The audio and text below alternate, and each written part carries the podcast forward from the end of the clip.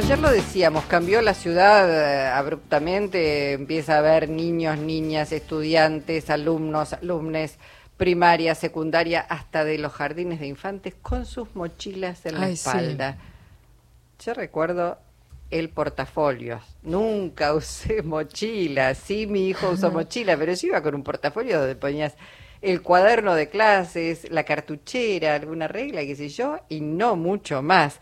Ahora van, parece una mudanza. Y siempre, siempre nos la preguntamos... el carretita esa ya es como Los que, ah, no todos usan No, el carrito, el ¿eh? carrito ese, el sí. carrito porque algunos tienen que subir escaleras. Bueno, ¿qué hacer? Digo, ¿les afecta o no les afecta las espaldas a los chicos? Vamos a hablar eh, con el doctor Andrés Ferrero, jefe del programa de escoliosis del Hospital de Clínicas. ¿Cómo le va, doctor? Muy bien, buenas tardes, ¿cómo están? Bien, bueno, preocupados viendo cómo cargan desde tan pequeños y pequeñas esas mochilas que deben pesar 5 o 6 kilos, ¿eh?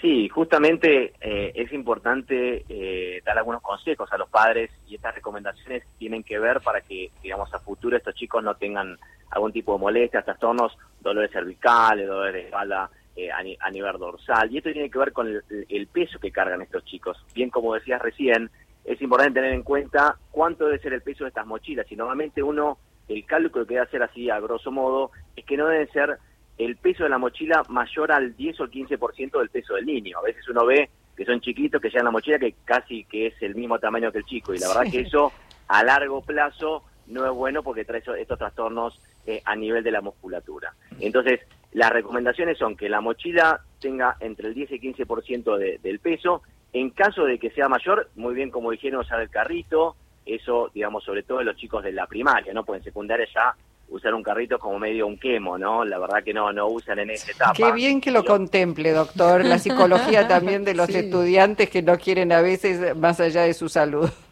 Y no sé si quemo ya es una palabra antigua también, pero bueno, También, también. nosotros. Eh, y, y, y sí bien cuando uno usa una mochila en la espalda, es importante eh, tener en cuenta que siempre use las dos correas, que la, la correa sea acolchada. Algunas mochilas tienen alguna correa transversal entre las dos que descarga el peso en el pecho, que eso también sirve.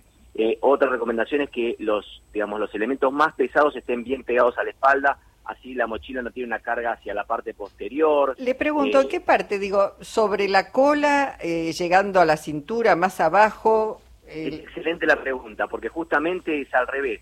Debería ser bien a la altura de los hombros en la parte superior y la cintura tiene que quedar como libre, o sea, es, es entre 5 y 10 centímetros por arriba de la cintura, o sea que las correas tendrán que estar bien ajustadas. Así está la parte de arriba, porque si la mochila cae en la zona de la cola, hace que lleve al chico hacia atrás. Entonces, para compensar eso, tiene que inclinarse mucho para adelante.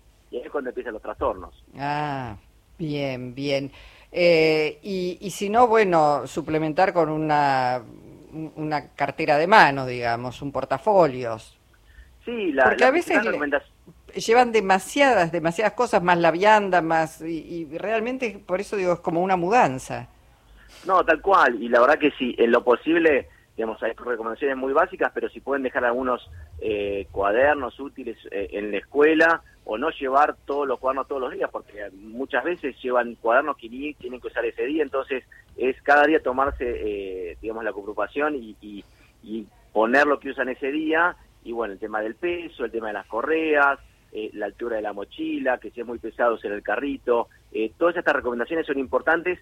¿Por qué? Porque a largo plazo esto, como es algo que usan todos los días, empieza a tener estos trastornos. No es que van a tener una deformidad de la columna como se cree eh, que van a tener una joroba o que se van a tener, por ejemplo, escoliosis, que es una deformidad de la columna. Pero sí empiezan a tener, como es algo que lo hacen de forma repetida, eh, dolores cervicales, que eso puede traerle dolores de cabeza a los chicos, dolores de espalda.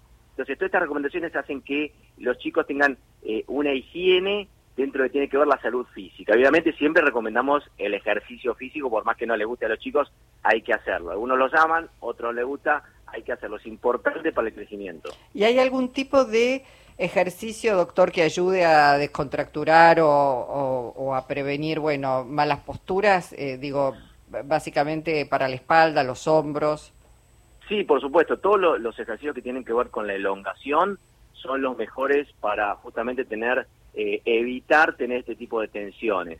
Hacer yoga, hacer pilates, hacer stretching, pero después cualquier deporte que hagan los chicos es bienvenido, porque normalmente hoy en día los deportes siempre lo complementan en la parte de- del inicio y al final con alguna elongación. Entonces, cualquier deporte es importante porque tonifica los músculos y mantiene justamente mejores posturas para, obviamente, sobrecargar esta mochila todos los días. Bueno, doctor Ferrero, ¿hay algo que quiera recomendar que no le preguntamos?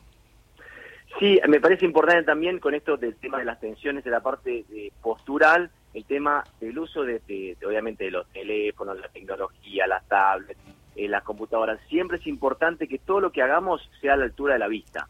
¿sí? Eh, obviamente uno cuando mm, eh, usa el celular, no solo los chicos, no los adultos también, Todos. estamos con la cabeza inclinada hacia abajo todo el tiempo y eso da esas tensiones. Entonces, en lo posible tener todo a la altura de la vista. Uno normalmente la- las computadoras en los escritorios están muy bajas, sino como que se inclina para mirar el monitor. Bueno, debe estar siempre la parte alta, digamos, básicamente a la altura donde uno tiene los ojos, para así no tener que inclinar la cabeza hacia abajo. Así que esto como es algo que lo hacemos todo el tiempo, recomendaciones de, si en algún momento tienen algún molestia y demás, obviamente consultar al médico, una consulta de más, nunca está de más, porque cualquier cosa que uno tenga detectado, hacerlo rápido de forma temprana nos ayuda a hacer diagnóstico rápido eh, y, y- y obviamente que todos estos controles que podemos hacer son beneficiosos para dar ra- tratamientos rápidos. Bueno, ese sería básicamente. gracias, doctor Ferrero, muy amable. ¿eh? Un placer. Hasta pronto. Hablamos con el jefe de programa de escoliosis del Hospital de Clínicas.